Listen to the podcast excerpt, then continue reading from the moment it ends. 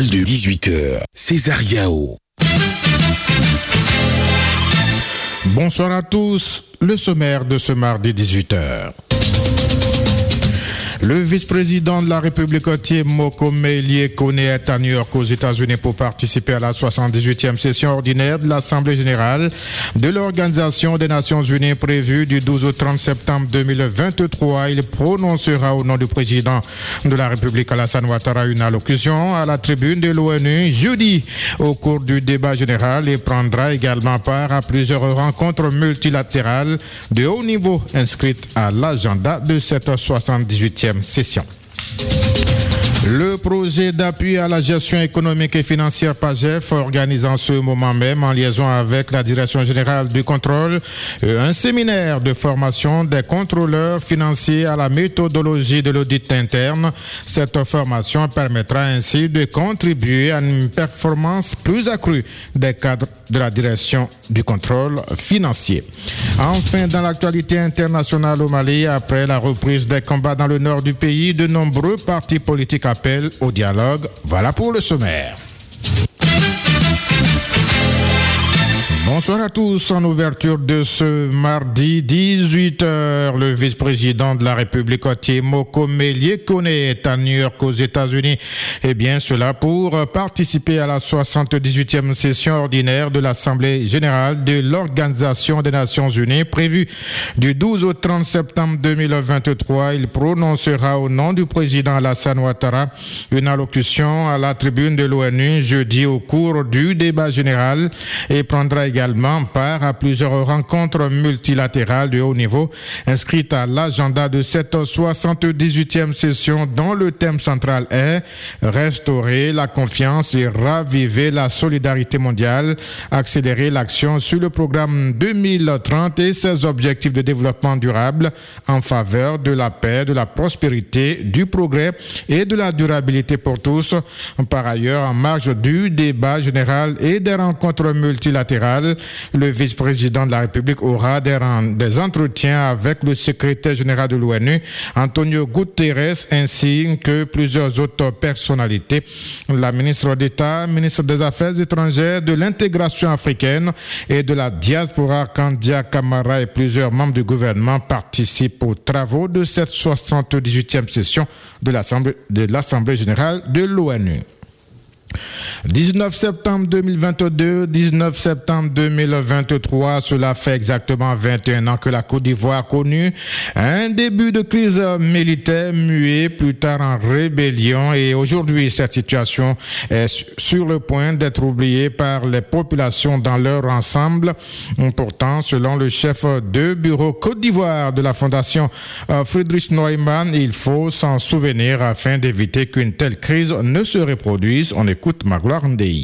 Le 19 septembre marque une date très grave. On peut dire qu'après la lutte pour les indépendances, l'une des plus graves crises que la Côte d'Ivoire a connue, c'est la crise du 19 septembre 2002. Malheureusement, nous constatons depuis quelques années que cette date passe inaperçue. J'ai essayé cette semaine d'interroger quelques jeunes qui ont autour de 20 ans, 22 ans. J'ai été surpris de voir que ces jeunes-là ne savaient rien du 19 septembre, malheureusement. Si tous ces jeunes qui sont appelés à diriger la Côte d'Ivoire de demain ne savent pas que la Côte d'Ivoire a traversé une grave crise en 2002, je pense qu'on doit s'inquiéter de cette situation. Qu'est-ce qui doit être fait alors pour euh, éviter cet oubli-là chez, chez, les jeunes? Oui, il faut des événements, des programmes par exemple d'éducation, intégrer cette histoire dans le système éducatif pour que les gens apprennent ce qui s'est passé. Il faut des événements commémoratifs annuellement. Il faut des initiatives de documentation historique qui permettent de relire cette histoire. Mais surtout, je proposais donc la création d'un musée où on pourra trouver des photos, des portraits. On pourra trouver même les accords qui ont été signés au cours donc de la résolution de cette crise. Tout cela permettra donc de garder la mémoire. Il ne s'agit pas de dire qui a raison, qui a tort, mais il s'agit de regarder les faits, qu'est-ce qui s'est passé et comment on peut s'en souvenir régulièrement et pour éviter qu'on retombe encore dans cette crise. Voilà, c'était Magloire Ndei, chef de bureau Côte d'Ivoire de la Fondation Friedrich Neumann. Viens pas Junior Cardin. Lien entre extrémisme violent et activité illicite en Côte d'Ivoire, c'est l'intitulé du récent rapport de l'Institut d'études de sécurité qui s'est intéressé au lien entre extrémisme violent et activité illicite dans les régions frontalières nord de la Côte d'Ivoire. Sur les raisons qui ont motivé la rédaction de ce rapport ainsi que certains de ses principaux enseignements, écoutons son rédacteur William Assanvo, chercheur principal au bureau régional de l'Institut d'études de sécurité pour l'Afrique de l'Ouest, le Sahel et le bassin du lac Tchad. Ce rapport s'inscrit dans le cadre d'un projet de recherche régional qui a été mené à la demande du Conseil de l'Entente et en Côte d'Ivoire avec l'appui institutionnel de la Commission nationale des frontières. C'est un projet qui couvrait trois pays, la Côte d'Ivoire, le Togo et le Bénin. Quels sont les principaux enseignements que l'on doit retenir de ce rapport? Il y a plusieurs enseignements et messages importants à garder à l'esprit c'est la nécessité de ne pas appréhender cette menace uniquement sous l'angle des attaques et prendre aussi conscience des efforts souterrains de la manifestation invisible de cette menace. C'est toute une infrastructure que ces groupes essaient de mettre en place. Donc il faut véritablement penser l'action et l'activisme de ces groupes-là, y compris en termes de recrutement, de manière très large possible. Il y a aussi la nécessité de ne pas stigmatiser les acteurs économiques qui se sont retrouvés à collaborer avec ces groupes parce qu'ils étaient souvent dans des circonstances qui véritablement les rendaient vulnérables à cette possibilité. Il est important aussi de pouvoir, compte tenu de la nature transfrontalière de la menace de l'extrémisme violent et aussi des activités illicites des trafics, de pouvoir renforcer la coopération régionale transfrontalière avec les pays voisins. Voilà à l'instant William Assanvo, chercheur principal au bureau régional de l'Institut d'études de sécurité pour l'Afrique de l'Ouest, le Sahel et le bassin du lac Tchad était avec aussi Potin. L'application dénommée Mobile Hotel Registration Application a été dévoilée par la police nationale de Côte d'Ivoire pour moderniser le traitement des informations hôtelières et renforcer le système de contrôle et de sécurité. Une présentation de ce nouvel outil a eu lieu le week-end dernier dans les locaux de la Caisse générale de retraite des agents de l'État de Corogo. Les échos avec Marcel Bonny. Bien plus qu'une question de modernité, l'application Aura est une opportunité. Le commissaire divisionnaire major Touré Albert Kouakou, par ailleurs directeur de l'école de police Amadou Gonkoulibaly de Korogo, explique. Aura est pour les professionnels de la sécurité un outil qui vient renforcer la lutte contre le terrorisme et les activités illicites connexes, ainsi que la recherche à temps réel d'individus à risque, à condition qu'ils aient dormi dans un réceptif hôtelier et qu'ils aient été convenablement enregistrés sur la plateforme dédiée par la réception de l'établissement. Un aspect sécuritaire détaillé par le commissaire principal, Alou Ebrun Vincent. Digitaliser la fiche d'hôtel, nous, ça nous permet d'aller un peu plus vite dans nos recherches. Donc, c'est centraliser toutes les données sur l'ensemble du territoire et puis faire des recherches en temps réel sur des personnes et enfin produire des statistiques Au-delà, on retient d'autres enjeux pour les hôteliers, soulignés par Kone Pelaouteria, directrice régionale du tourisme de Korogo. L'enjeu économique, car vous n'aurez plus à acheter des cartes. Il y a aussi un enjeu promotionnel, dans la mesure où cette application permet de vous géolocaliser pour permettre à vos clients de vous retrouver plus rapidement. L'application Aura sera prioritairement déployée dans les villes qui accueilleront les matchs de la Cannes 2023 avant d'être étendue sur l'ensemble du territoire pour renforcer le système de contrôle de sécurité en recoupant les informations. Marcel Bonnet Korogo, Radio de la Paix. Dans le cadre de ces activités, le projet d'appui à la gestion économique et financière PAGEF organise en ce moment même, en liaison avec la Direction générale du contrôle, le séminaire de formation des contrôleurs financiers à la méthodologie de l'audit interne. Cette formation permettra ainsi de contribuer à une performance plus accrue des cadres de la Direction du contrôle financier. Blé Didier a suivi l'ouverture de la première session mardi dernier. Voici son compte rendu. En organisant cette formation, la BAD, à travers le PAGEF, s'inscrit dans le renforcement des administrations en vue de contribuer à la réforme de l'exercice du contrôle. Professeur Lambert Bomban Galadjo, coordonnateur du PAGEF. Cette formation se focalise sur la définition des fondamentaux de l'audit interne, notamment les concepts de gouvernance et de gestion des risques, la sécurité de l'information, la gestion de la fonction d'audit interne, le suivi des actions et recommandations d'une mission d'audit interne, l'audit interne dans un contexte de modernisation de la gestion publique, assure une noble mission, telle qui consiste à donner à chaque ministère l'assurance que les dispositifs de contrôle interne en place sont efficaces, la maîtrise des risques et la sécurisation des processus comptables et financiers. L'importance de l'audit interne dans la gestion des finances publiques n'est plus à démontrer. Nda Kaku Ange, directeur du contrôle financier. Il s'agit d'un élément essentiel de gouvernance financière responsable, de reddition des comptes et surtout de confiance de nos populations. En tant que contrôleur financier, nous avons un rôle crucial à jouer dans la préservation de l'intégrité des finances publiques et d'améliorer de manière permanente, dynamique, tous les différents processus budgétaires et comptables. Ce séminaire se déroule en deux phases, du 11 au 18 septembre pour la première et du 18 au 23 septembre pour la seconde. Simultanément à Abidjan et à Yamsoukro, il s'agit en tout de 80 contrôleurs financiers qui seront formés à la méthodologie de l'audit interne. Éducation à présent, l'organisation des parents d'élèves et étudiants de Côte d'Ivoire a tenu une conférence de presse hier lundi à son siège à Abidjan 13 L'objectif euh, de cette rencontre était de se prononcer sur la décision controversée de supprimer le tronc commun en médecine. Là-dessus, écoutons Claude Akakadio, président de la dite association, justifier les raisons de cette décision.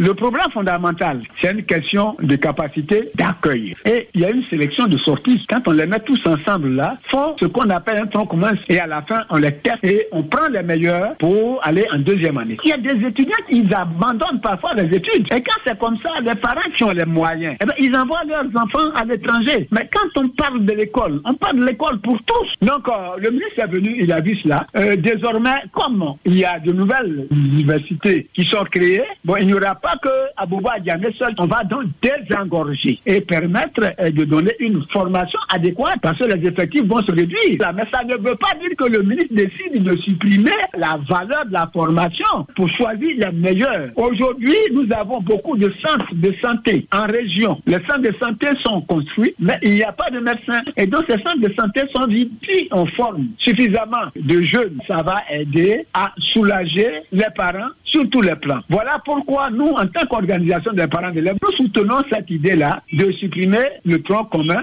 mais de maintenir toujours la rigueur. Nous avons donc proposé au ministre de jouer son va-tout pour qu'il y ait encore plus d'universités, de sorte que nous ayons des médecins bien formés. C'était Claude Kadjo, président de l'OPC, organisation des parents d'élèves et étudiants de Côte d'Ivoire, qui était avec Zenab Diomandé.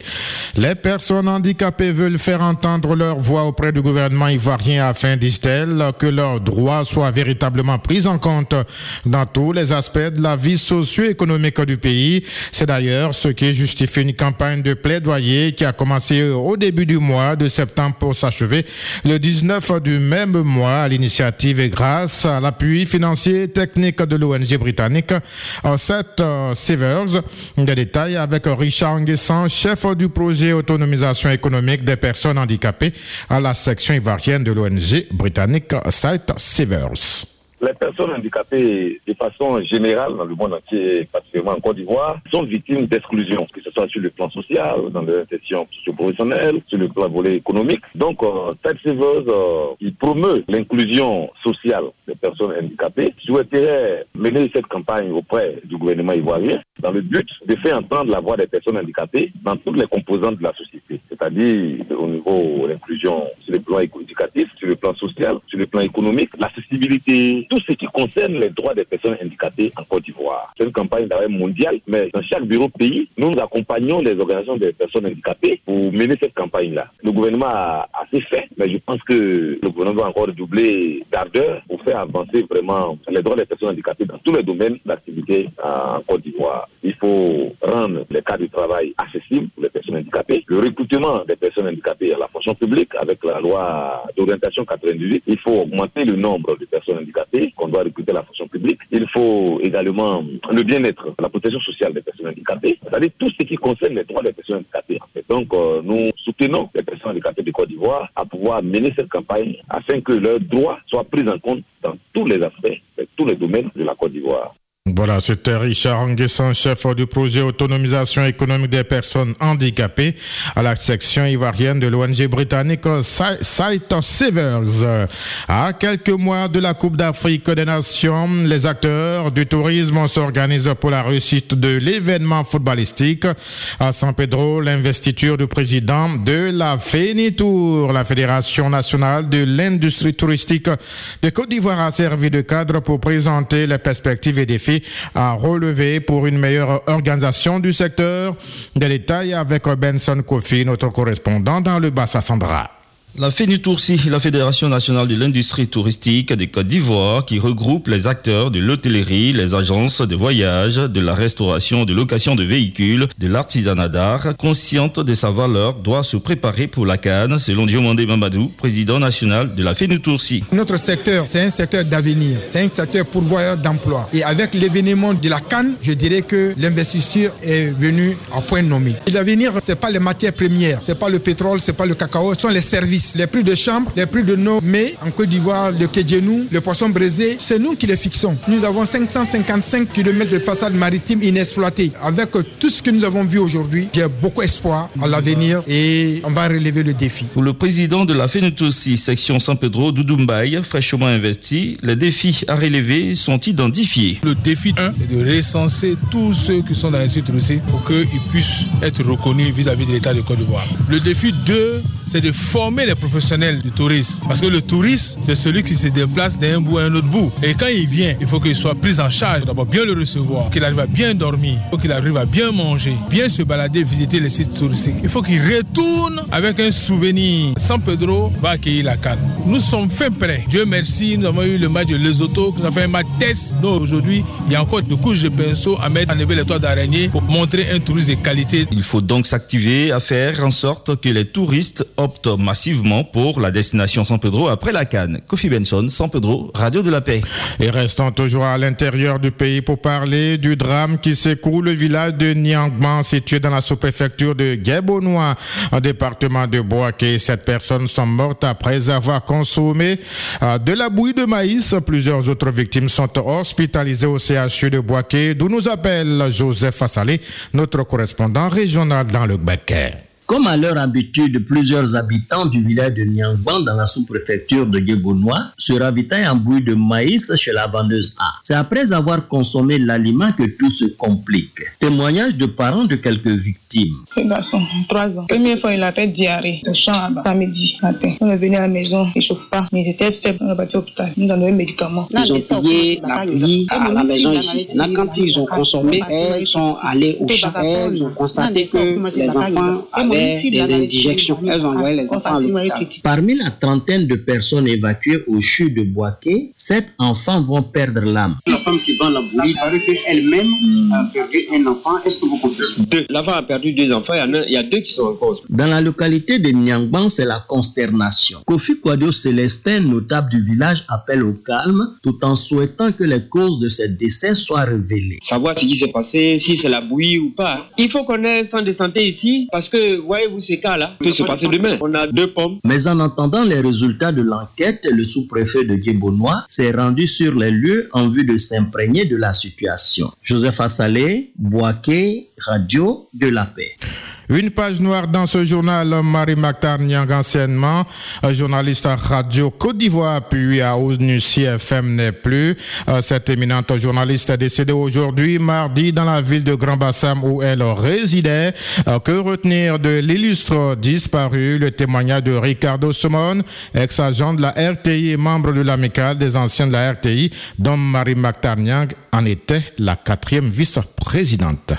Marie une grande femme de médias. Hein. Elle a commencé par Radio Côte d'Ivoire, où elle présentait le journal radiodiffusé. C'est lorsque la crise est intervenue en Côte d'Ivoire qu'elle s'est retrouvée à Onissi. Marie est une professionnelle avec grand P. Elle a crevé l'écran quand elle était au niveau de Radio Côte d'Ivoire. La plupart des Ivoiriens qui ont suivi ces journaux peuvent en témoigner. Elle a été une grande professionnelle et cela s'est ressenti là-bas à Onissi où elle a été. Voilà, sa vie est faite de batailles, de grandes travailleuses maîtrisant son art. Elle ne vivait que le journal radiodivisé qu'elle faisait. Donc euh, au niveau professionnel, elle a tous les atouts, tous les atouts qu'il faut pour faire ce travail de journaliste. Parlant de la 2 elle est la cheville ouvrière de notre amicale. C'est elle qui, au début, au milieu et à la fin de tout ce que nous organisons. Elle est très active, rien ne peut se faire sans sa participation. Une grande professionnelle, compère, c'est une grande professionnelle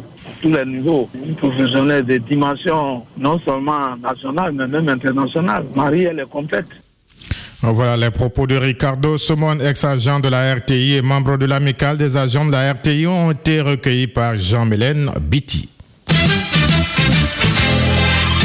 Dans l'actualité internationale au Mali, le calme est revenu hier à Léry après l'attaque la veille du camp militaire de cette ville de la région de Tombouctou, attaque revendiquée par le cadre stratégique permanent CSP qui rassemble la majorité des groupes armés signataires de l'accord de paix de 2015 et qui accuse les autorités maliennes de transition d'avoir rompu cet accord. L'armée malienne a déclaré aujourd'hui matin déplorer 5 morts, 20 blessés et 11 disparus à l'éré face à cette reprise des combats dans le Nord, 11 ans après la guerre civile de 2012 et 8 ans après la signature d'un accord de paix. De nombreux partis politiques maliens de différentes sensibilités expriment leur inquiétude et lancent des appels pour tenter, tant qu'il en a, il en est encore peut-être temps, de sauver la paix. Le Parti pour la Renaissance nationale exhorte les autorités de transition à favoriser l'union nationale et invite les mouvements du Nord à la retenue en restant ouvert au dialogue. Voilà qui referme les pages de ce journal, le rappel des principaux titres. Le vice-président de la République des Côte d'Ivoire, Tiemoko Meilier est à New York aux États-Unis pour participer à la 78e session ordinaire de l'Assemblée générale de l'Organisation des Nations Unies prévue du 12 au 30 septembre 2023. Il prononcera au nom du président Alassane Ouattara une allocution à la tribune de l'ONU jeudi au cours du débat général et prendra également part à plusieurs rencontres multilatérales de haut niveau inscrites à l'agenda de cette 78 session.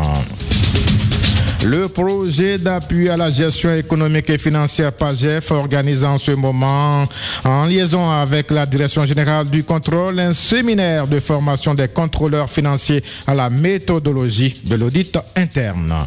Et puis à l'instant même, dans l'actualité internationale au Mali, après la reprise des combats dans le nord du pays, de nombreux partis politiques appellent au dialogue. Voilà, c'est la fin de ce mardi 18h sur Radio de la Paix. Prochain rendez-vous demain mercredi 17h. Suite, tout de suite, le magazine Mon droit au quotidien avec Kaosi Poutin. Le numéro de ce jour de Mon droit au quotidien est une rediffusion.